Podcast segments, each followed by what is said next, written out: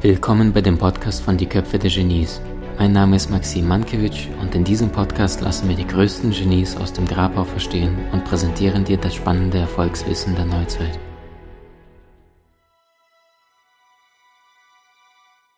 Liebe Freunde, ich habe heute einen starken Verbündeten, einen außergewöhnlichen Mann in meinen Augen, weil er es schafft, mit Leichtigkeit eins der Themen zu verbinden, wo die meisten Menschen Stress drauf haben und das ins Bewusstsein der Menschen zu bringen. Bei mir ist heute Ludger Quante, nicht nur persönlicher Berater von Tobias Beck, nicht nur ein Mensch, der die Dinge bezüglich des Geldes ganz anders sieht und sehr, sehr häufig eine komplett andere Meinung hat und das Verrückte ist, damit auch meistens recht hat, ähm, sondern ein Mensch, der irgendwann mal verstanden hat, das eine ist das Geld, dem Geld hinterher zu jagen und das andere ist das Geld für dich arbeiten zu lassen und, und dem Einklang, ich kann es gar nicht beschreiben, äh, wie Ludger das macht, aber bei ihm fließt es einfach so und mit Leichtigkeit ist er finanziell frei geworden und äh, war es von Anfang an nicht. Das heißt, er hat es wirklich Learning by Doing autodidaktisch sich beigebracht und bringt heute Tausenden von Menschen bei, wie sie finanziell frei werden. Ich freue mich sehr, dass du da bist, Ludger Quante. Dankeschön, Maxi, dass ich hier sein darf.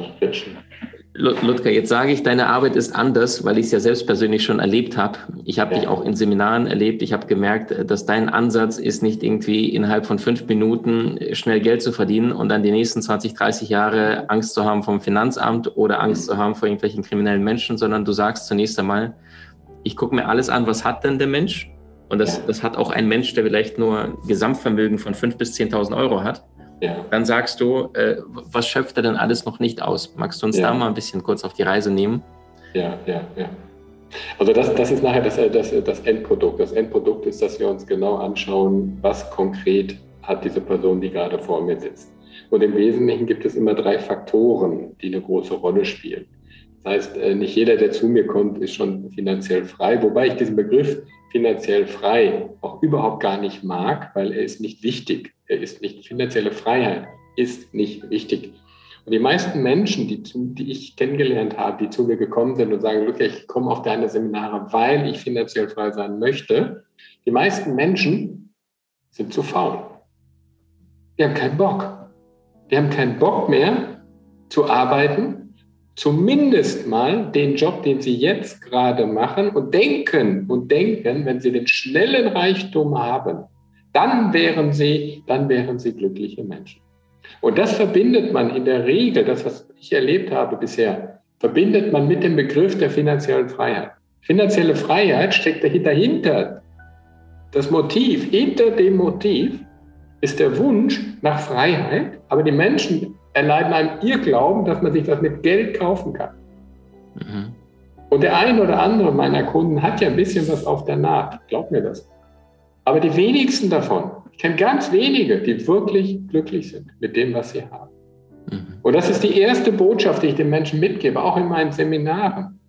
Egal was du heute hast, egal wo du stehst, egal wie viel, wie wenig du hast, egal wo du herkommst, ob du schlau bist oder glaubst nicht schlau zu sein, ist meistens auch ein Irrglaube. Auch wenn du glaubst, nicht schlau zu sein, egal wo du herkommst, egal wo du heute stehst, egal wo du gerade bist, wenn du mit dem, was du jetzt gerade hast, nicht in Frieden bist, wirst du wahrscheinlich mit dem, was du danach hast, auch nicht in Frieden sein, auch wenn es mehr ist.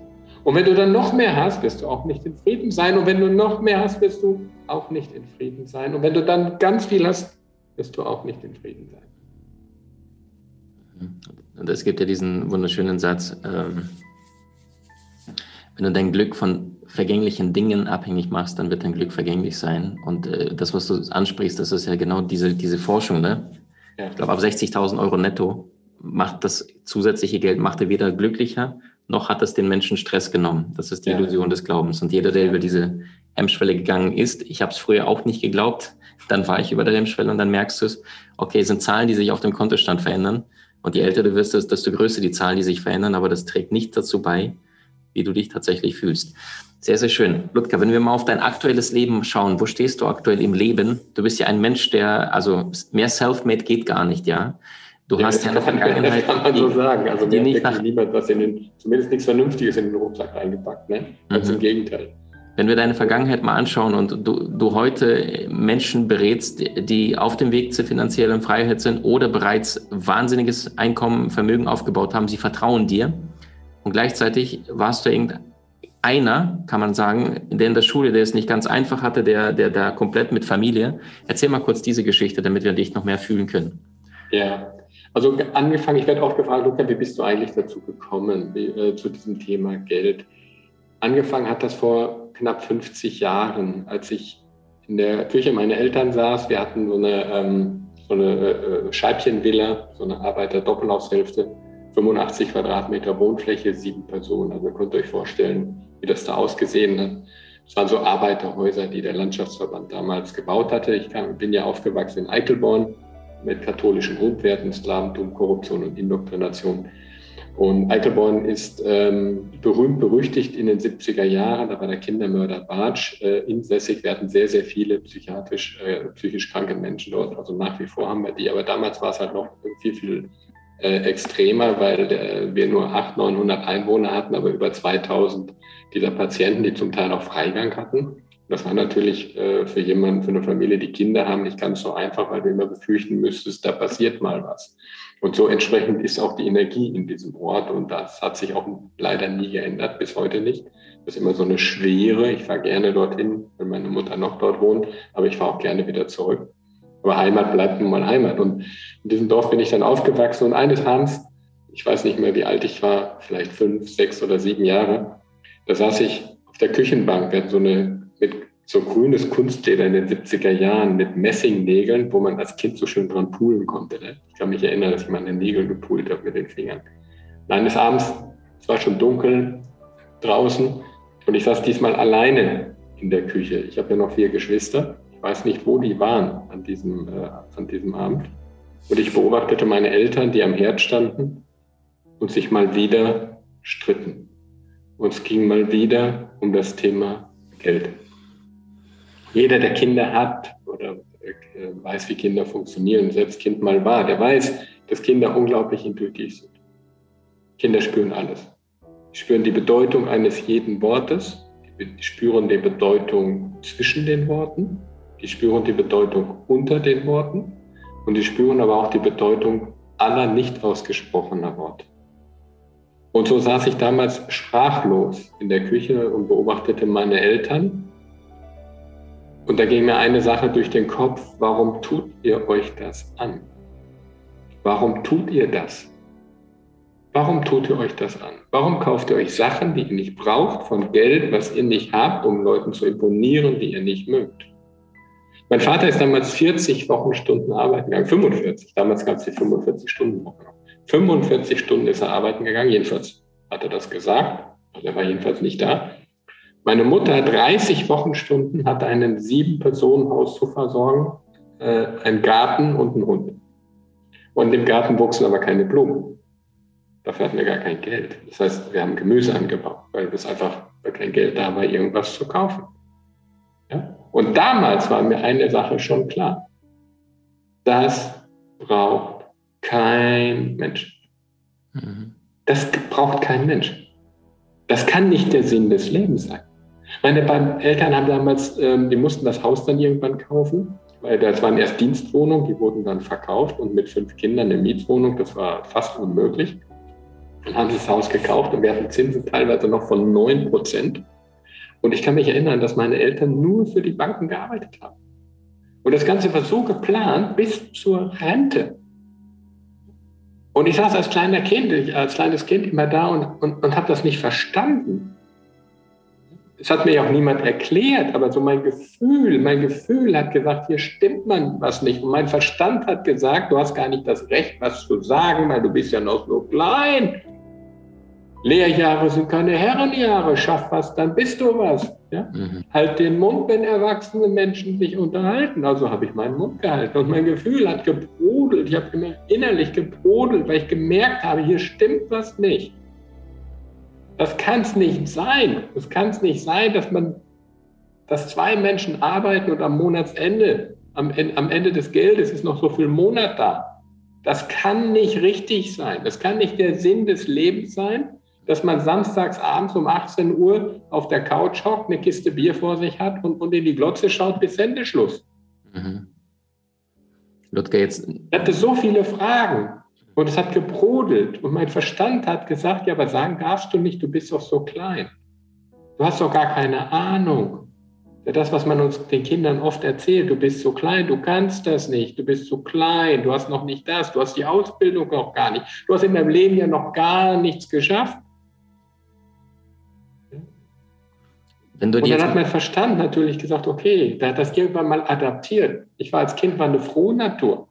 Ich habe die Menschen alle angegrenzt, ich habe mich gefreut. Ich habe hab immer gedacht, ja, freut euch doch, dass ihr da seid. Warum freut ihr euch nicht? Und dann haben die Menschen mir im Laufe der Zeit meiner Kindheit erklärt, wie schwer das Leben ist. Dass man hart arbeiten muss, um das zu erreichen. Dass man obrigkeitshörig sein muss, weil sonst gibt es ja Repressionen, wenn man seine Meinung sagt. Bei uns wurde SPD gewählt. Grundsätzlich. Aber nicht, weil mein Vater davon überzeugt war, sondern weil sein Chef SPD gewählt hat. Das macht man so. Selbst, selbst die Automarke war eine Religion. Bochum war ja nicht weit. Damals hatte Opel ja noch ein gutes Image. Das war eine Religion, welches Auto du fährst. Also haben wir logischerweise Opel gefahren. Weil Bochum ja in der Nähe war. Das war eine Religion. Das hat man so gemacht. Wenn es für einen Mercedes halt nicht gereicht hat. Ja, dann hat man Opel gefahren. Der wurde logischerweise auf Pump gekauft. Und ich saß immer als kleiner Junge da und habe das beobachtet und habe gedacht, stimmt das nicht? hier stimmt was nicht. Und so habe ich auch meine ganze Jugend, ich habe ja, ich hab ja gearbeitet wie blöder, ich war überall. Mit zwölf habe ich meinen ersten Job gemacht in der Schreinerei. Und ich habe immer gearbeitet, habe die Menschen beobachtet. Und mein, mein Gefühl hat gesagt, hier stimmt was nicht. Mein Verstand hat gesagt, ja, du kannst das ja auch nicht. Du kannst das gar nicht beurteilen. Mhm. Und das führt auch zu einer inneren Zerrissenheit. Da habe ich sehr lange mit gekämpft, mit mir gekämpft. Und das ging da bis ins Erwachsenenalter rein bis Anfang 30. Und dann hat mein Körper gesagt, auch weißt du, Ludger, dann mach doch dein Scheiß allein. Ich mache da nicht mehr mit. Ja? Und dann hatte ich aus heutiger Sicht, würde ich sagen, meinen richtig fetten Burner. Ja? Wobei in meiner Meinung nach gibt es eigentlich gar keinen Burnout. Ich würde eher sagen, Einbahnstraße. Ein Burnout ist eine Einbahnstraße, wo du nicht merkst, dass, dass du am Ende bist. Oder ich vergleiche es gerne auch wieder mit, mit den Zügen, mit dem Kopfbahnhof. Ist vielleicht noch ein schönerer Vergleich. Ein, ein Burnout ist ein Kopfbahnhof, wo der Lokführer nicht verstanden hat, dass da ein Pöller ist. Und er versucht immer gegen den Pöller anzugehen. Das heißt, wenn du gegen deine eigene Überzeugung, gegen, gegen das, was dein Gefühl dir sagt, permanent dagegen arbeitest, wenn der Verstand permanent dagegen arbeitet, dann ist das wie ein ICE-Fahrer, der permanent gegen den Pöller im Bahnhof fährt. Irgendwann ist dann nur noch Schrott. Wenn du das lange genug machst, ist der Zug kaputt. Und da gibt es zwei Varianten. Die, das, die, die, eine, meine Variante, ich habe ich hab es oft und sehr lange gemacht. Und, und andere Varianten ist, sie machen es kurz und schnell. Das Ergebnis ist aber dasselbe. Dann habe ich mich irgendwann mal am eigenen Schopf herausgezogen, weil da, wo ich herkam, komm, äh, wir, hatten ja, wir haben ja mit den Irren zu tun gehabt. Für uns waren das ja Irre. Allein schon das Wording muss man sich mal vorstellen, was du den, den Kindern da ja auch mitgibst. Wobei man ich äh, fairerweise sagen muss, dass meine Mutter da sehr groß und sehr großen Respekt beigebracht hat vor diesen Leuten. Ja, meine Mutter hat ja auch dort gearbeitet, allerdings im ärztlichen Schreibdienst. Computer gab es ja damals nicht, die haben ja alles mit Maschine geschrieben und meine Mutter hat jeden Tag Gutachten geschrieben. Das heißt, die hat äh, jeden Tag drei, vier, fünf Gutachten geschrieben und damit die Geschichte von den Menschen von diesen psychisch kranken Menschen die gesamte Geschichte ja aufgeschrieben und auch mitbekommen. Ja? Und von daher weiß sie eben sehr wohl, wie viel Menschlichkeit in jedem von uns steckt. Und daher haben wir sehr viel Respekt auch mitbekommen vor diesen Menschen, die dort drin sitzen, egal was die gemacht haben. Die waren ja nicht alle nur nett. Ja? Da, da hat es Mörder gegeben, Vergewaltiger gegeben. Aber es hat auch ganz normale Leute gegeben, wo Schicksal, wo Schicksal einfach nicht gut gemeint hat. Ja? Mhm. Von Geburt an oder aufgrund irgendeines Schicksalsschlages im Laufe seines Lebens. Und da lernst du Respekt. Und ich habe da mit 16, äh, 17, mit 17 glaube ich, mit 17 habe ich da mal auch gearbeitet, sechs Wochen lang als Stationshelfer auf der Geriatrie und habe diese Menschen gepflegt. Ja, habe das jetzt nie, habe das also bin quasi immer von außen nach innen gegangen, dadurch, dass ich ja vorbelastet war aufgrund dessen, dass wir da wohnten und sehr viel auch äh, schon mal mitbekommen haben, hatte ich es dann natürlich relativ, relativ einfach gehabt, aber es hat mir noch mal ein Stück mehr die Augen geöffnet. Insbesondere dann, wenn man sich mal mit der Krankengeschichte dieser Menschen beschäftigt, was, was die vorher gemacht haben. Das waren Menschen wie du und ich, Ärzte, Rechtsanwälte, Führungskräfte bei der Post. Also ganz normale Menschen, die mitten im Leben standen und plötzlich durch irgendeinen Schicksalsschlag von jetzt auf gleich in der Psychiatrie gelandet sind. Und da kriegst du wirklich Demut. Demut vor das, was, vor, vor das, was ist. Das ist einer der Gründe auch, warum mein Programm Vorsorge dich nicht lebe heißt. Weil die Menschen, meisten Menschen in der permanenten Sorge sind. Sie sorgen sich jeden Tag, um dann nachher festzustellen, dass sie sich zurechtgesorgt haben, allerdings um die falschen Dinge. 80 Prozent aller Ereignisse, über die wir uns sorgen, treten gar nicht ein. Es treten andere Sachen ein, aber nicht die, die worüber mich, mich gesorgt haben. Mhm. Aber da kann ich es doch auch lassen. Super schön. Ludger, wenn du uns mal jetzt, äh, vielen Dank für den, für den Einblick. Das ist ja eine faszinierende Geschichte, die du erleben durftest und auch erlebt hast. Was würdest du sagen, wenn du dir jetzt einen, nehmen wir mal so einen 34-jährigen jungen Mann oder eine 35-jährige junge Frau, die gerade genau sich dort in dieser Situation wiederfinden. Die Eltern haben alle ein bisschen reingekippt von ihren Glaubenssätzen. Die Tasse ist jetzt voll, das Kind fängt an zu studieren oder macht irgendeine Ausbildung und findet sich jetzt mit mitten im Leben 34, 35, erstes Kind ist gerade gekommen und merken, dass da irgendwie so jetzt nur noch 30, 40 Jahre lang durchziehen, anpassen und die merken, das ist nicht ihr Job. Die merken, es bleibt wenig Geld. Wie kannst du da Menschen unterstützen? Was rätst du einem Menschen in dieser Situation? Also es gibt im Wesentlichen drei Strategien. Die eine Strategie ist Einnahmen erhöhen, die andere Strategie ist Ausgaben reduzieren und die dritte Strategie, das sind, das sind dann die, Finanz, die Finanzstrategien, die wir machen. Mhm. Und wenn Leute in mein Seminar kommen, es äh, kommen ja auch doch relativ viele Leute, die gar nicht so wahnsinnig viel Geld haben, sondern die äh, noch relativ am Anfang sind und jetzt aber die richtigen Schritte machen möchten. Also in erster Linie schaue ich mir die Menschen mal an. Was für Menschen stehen denn dahinter? Was haben die für Glaubenssätze? Ich höre, wenn die bei mir sind, höre ich sehr genau hin. Ich sage nicht zu, weil Zuhören ist das. Das ist das, was die meisten Menschen machen. Die hören zu, aber es hört niemand mehr hin. Und anhand dessen, was die mir sagen, kann, spüre ich und äh, höre ich dann auch, wo deren Blockaden sitzen. Ja? Und dann arbeiten wir daran. Entweder machen wir das selber oder wir haben auch dann im Netzwerk wieder Leute, die das machen, wenn ich merke, dass zu starke Blockaden da sind. In den meisten Fällen, in den meisten Fällen ist es aber so, dass die Menschen sich zu wenig zutrauen. Sie trauen sich zu wenig zu, das ist der eine Punkt. Und der zweite Punkt ist, dass die meisten Menschen nicht bereit sind, den Preis zu zahlen. Wir müssen bereit sein, den Preis zu zahlen. Und der Preis für Veränderung ist zum Beispiel, dass du keine Freunde mehr hast. Zumindest mal nicht mehr die, die du glaubst jetzt zu haben. Das ist schon mal der erste Preis für Veränderung, wo viele Leute sich dran stören und denken, oh Gott, jetzt laufen die Leute, jetzt kommt Gegenwind. Ja, die kritisieren mich alle. Ich darf ja gar nicht sagen, dass ich was habe, dass ich, dass ich was erreicht habe. Die werden ja alle neidisch. Und dann mal als erstes mal loszulassen und einfach das Leben als eine Zugfahrt zu sehen. Wenn du in einen Zug in Frankfurt einsteigst und fährst nach Hamburg, dann hat dieser Zug verschiedene Stationen. Und in diesen Stationen steigen Menschen aus und steigen Menschen ein. Und dann lernst du vielleicht jemand Neues kennen. Die erste Station vom ICE ist ja Kassel. Vielleicht steht, steigt da jemand ein, der dir gar nicht so sympathisch ist. Jetzt setzt er sich aber neben dich. Jetzt hast du zwei Möglichkeiten. Ja, du kannst aufstehen, suchst den neuen Platz oder du nutzt die Chance und überlegst, was ist der positive Wert an dieser Begegnung.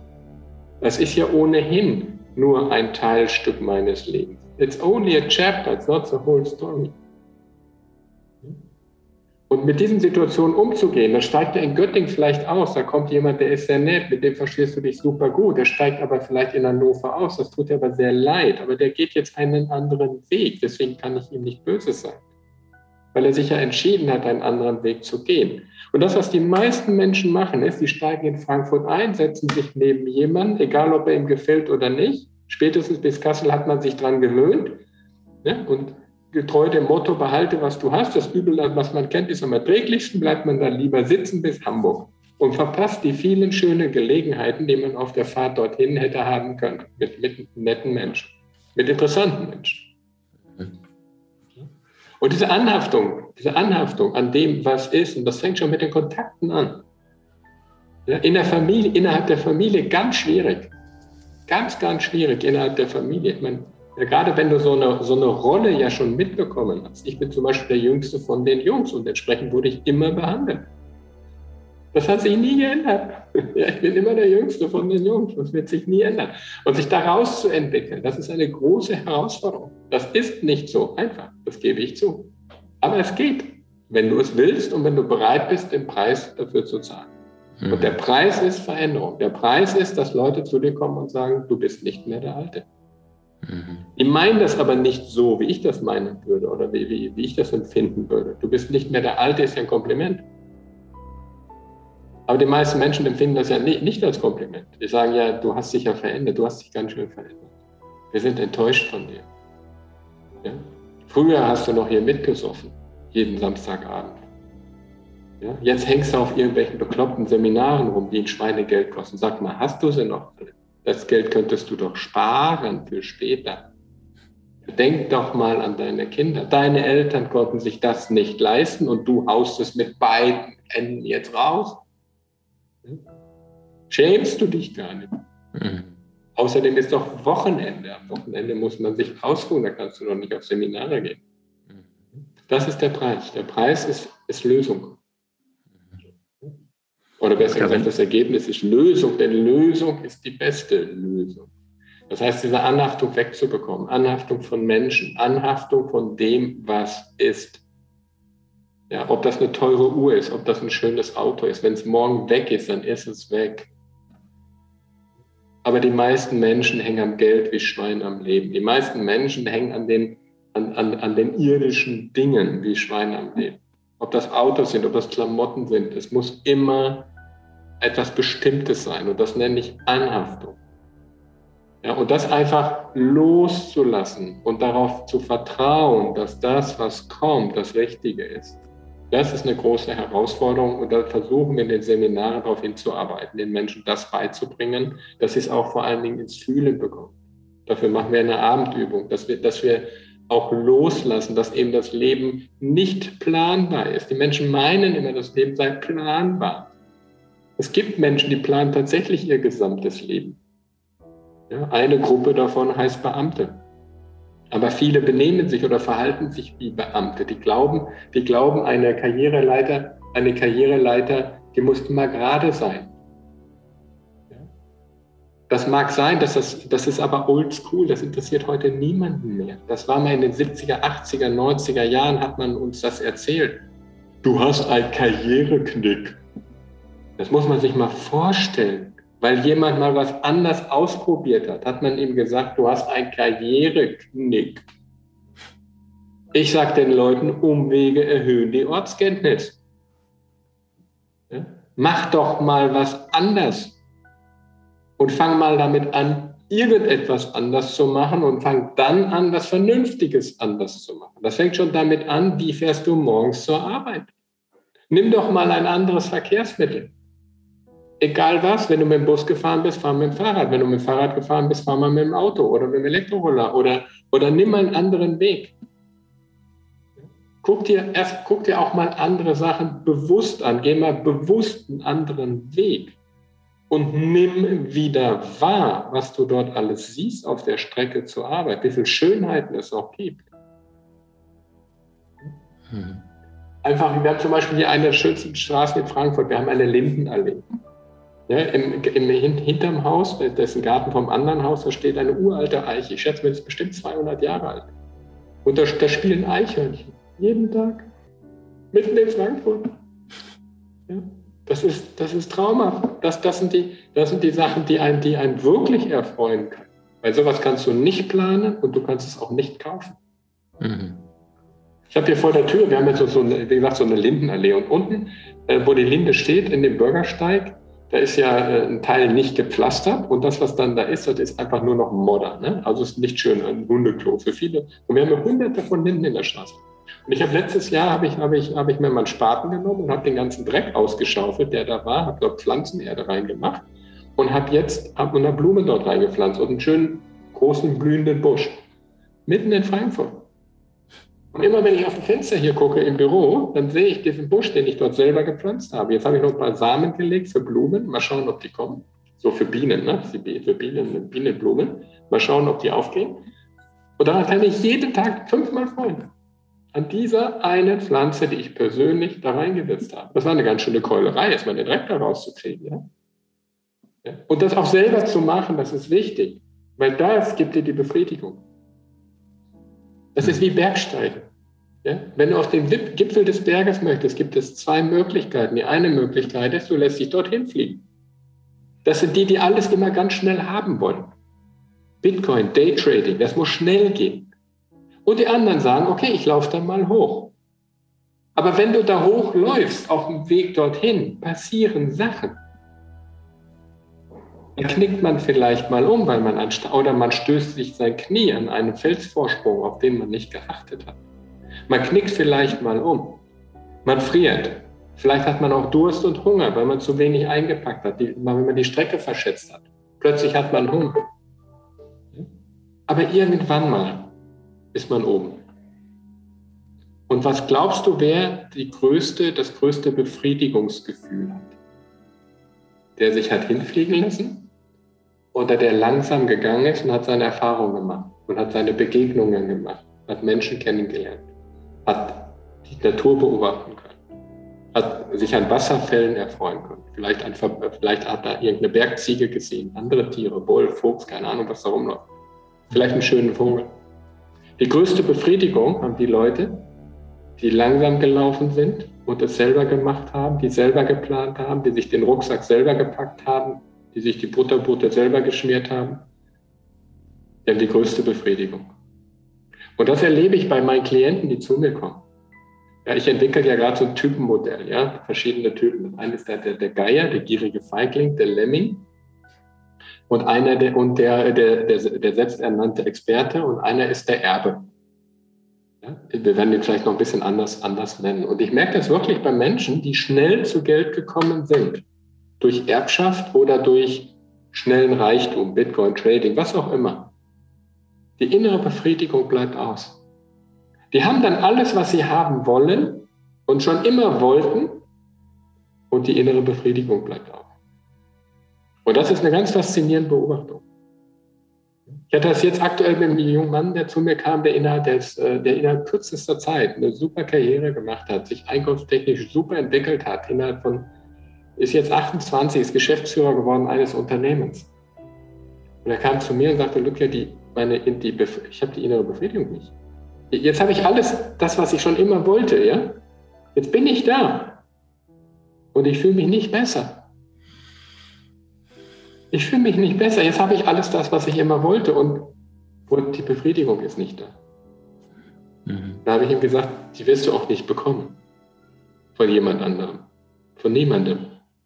Kein Job wird dir diese Befriedigung geben. Kein Coach wird sie dir geben. Kein Gehalt wird das ersetzen. Wenn du sie nicht in dir findest, und zwar im täglichen und im kleinen. Das macht uns satt. Das tägliche und das kleine, das macht uns satt. Ein lächelndes Kind mit strahlenden Augen vermisse ich übrigens sehr, Kinder mit strahlenden Augen. Eine, die Blume, die jetzt gerade bei mir vorm Fenster blüht. Die Eiche, die seit 250 Jahren im Garten steht, die mich locker noch überleben wird. Vielleicht noch drei Generationen überleben wird. Vier, fünf. Die viel stabiler ist als alles das, was unser Wirtschaftssystem zu bieten hat, weil die hat alle Wirtschaftssysteme nämlich überlebt. Und die hat nie gefragt, wann kriege ich mehr? Also der hat sich dahingestellt und hat gesagt, okay, hier bin ich, hier bleibe ich. Egal was um mich herum passiert, ich bleibe trotzdem. Und die hat viel zu erzählen, diese Eiche. Sehr, sehr viel zu erzählen. Und der hat sich nie darum geschert, was machen andere. Was machen die Pflanzen um mich herum? Was macht die Wirtschaft um mich herum? Was machen die Menschen um mich herum? Hat sie nie nachgefragt. Sie hat einfach gesagt, ja, hier bin ich. Mhm. Und ich kümmere mich um mich selbst. Das, was ich brauche, hole ich mir aus dem Wasser und das, was ich bekomme, damit gebe ich mich zufrieden. Oder bin in Frieden. Weil zufrieden ist ja immer morgen. Ne? Hinzu, ne? sondern in Frieden. Mhm. Das ist die Kunst. Die Kunst ist das, das Große im Kleinen zu finden. Deswegen darf man dem Geld nicht hinterherlaufen, sondern man muss ihm entgegengehen. Und seit ich das kapiert habe, ich habe leider auch 50 Jahre dafür gebraucht, aber seit ich das kapiert habe, geht es mir viel, viel besser. Was genau hast du gestellt? Was machst du heute anders? Ähm, also den Geldphilosophen Ludger Quante, ja, den, den hat jetzt jeder Einzelne gefühlt. Was ist aus deiner praktischen Erfahrung heute leichter? Mein, mein Gefühlsleben ist leichter. Am, am Ende des Tages, was, ist denn überhaupt Leben? Leben ist doch nicht morgens aufstehen und Pflichterfüllung. Das ist das, was die meisten daraus machen. Das Leben ist Gefühl. Wir reden von Glücksgefühl. Wir reden nicht von Glücksauto, Glücksurlaub, Glücks, Glückskinobesuche, Glückshaus, Glücksgarten. Wir reden immer von Glücksgefühl. Das heißt, alles, was wir machen, geht immer in die Richtung, sich ein gutes Gefühl zu verschaffen. Ob ich was esse, ob ich etwas trinke, ob ich mit Menschen mich, warum unterhalten sich Menschen überhaupt miteinander? Naja, wegen dem Gefühl. Mhm. Wenn das Gefühl nicht wäre, bräuchte ich doch keine Menschen. Dann hätte ich ja nur noch die Information. Ja, die kann ich mir im Internet tun. Für Informationen gehst du ins Internet. Für Gefühle und für Meinungen, dafür brauchst du Menschen. Und die Einstellung, die, ein, die, innere Einstellung zu den Dingen ist komplett anders geworden und damit ist mein inneres Erleben ein ganz anderes geworden. Ich kann auch mit zum Beispiel mit finanziellen Verlusten ganz anders umgehen. Ja? Es hat eine Zeit gegeben, wenn ich da 10.000 Euro verloren hätte, ich hätte mich dafür umbringen wollen. Weil das für mich unvorstellbar viel Geld war und weil das vor allen Dingen wenn ich es dann verloren hätte, diese, diese Gemeinheit, diese, diese Nutzlosigkeit, ach, was hätte ich mit dem Geld alles machen können? Und heute habe ich gelernt, das, was du auf einem Acker säst, kannst du oftmals auf einem anderen Acker ernten. Und deswegen gehe ich mit Geld anders um. Bin da großzügiger, nicht verschwenderisch, das meine ich nicht. Ja? Ich, gehe nicht ich gehe nicht einfach in irgendein Autohaus und kaufe mir irgendein Auto, weil ich gerade Bock habe, irgendein teures Auto zu fahren. Das, das, ist auch, das ist Verschwendung, weil das gibt mir nichts. Natürlich habe ich auch ein schönes Auto, ich weiß das, aber ich, ich gehe nicht einfach zum Händler und sage, den will ich haben, weil der mir gefällt, sondern den habe ich, den habe ich, weil der nur die Hälfte von dem äh, kostet, was so ein Ding normalerweise kostet. Da kommt schon auch ein Stück weit der Verstand, weil mir ein Auto nicht so viel gibt, dass ich bereit wäre, da Unmengen für auszugeben. Und so ist das mit vielen anderen Dingen auch. Das, das, das gibt mir nicht so viel. Das war früher mal anders. Ja? An die teuersten Autos habe ich immer dann gedacht, wenn ich es mir am wenigsten leisten konnte. Dann habe ich immer gedacht, oh, es wäre ja schön, wenn. Gleichzeitig kam, der, kam dann der, der, der kleine Mann da hinten drin, der gesagt hat, das kannst du nicht, das ist Verschwendung, du schaffst das nie, ja, das sind doch eh alles komische Leute, die solche Sportwagen fahren. Guck sie dir doch mal an. Die haben doch noch nie gearbeitet, das haben die doch nicht mit ehrlicher Arbeit verdient. Nee, so wie der aussieht in dem Alter, das kann man ja gar nicht. Ja? Und da kamen diese ganzen Glaubenssätze, die dazu geführt haben, dass ich mir das selber nur wieder schlecht geredet habe. Du willst im Leben mehr Möglichkeiten? Trainiere deine Fähigkeiten. Mit den inhaltsreichen Videokursen aus unserer Genieakademie unter www.maximmankiewicz.com.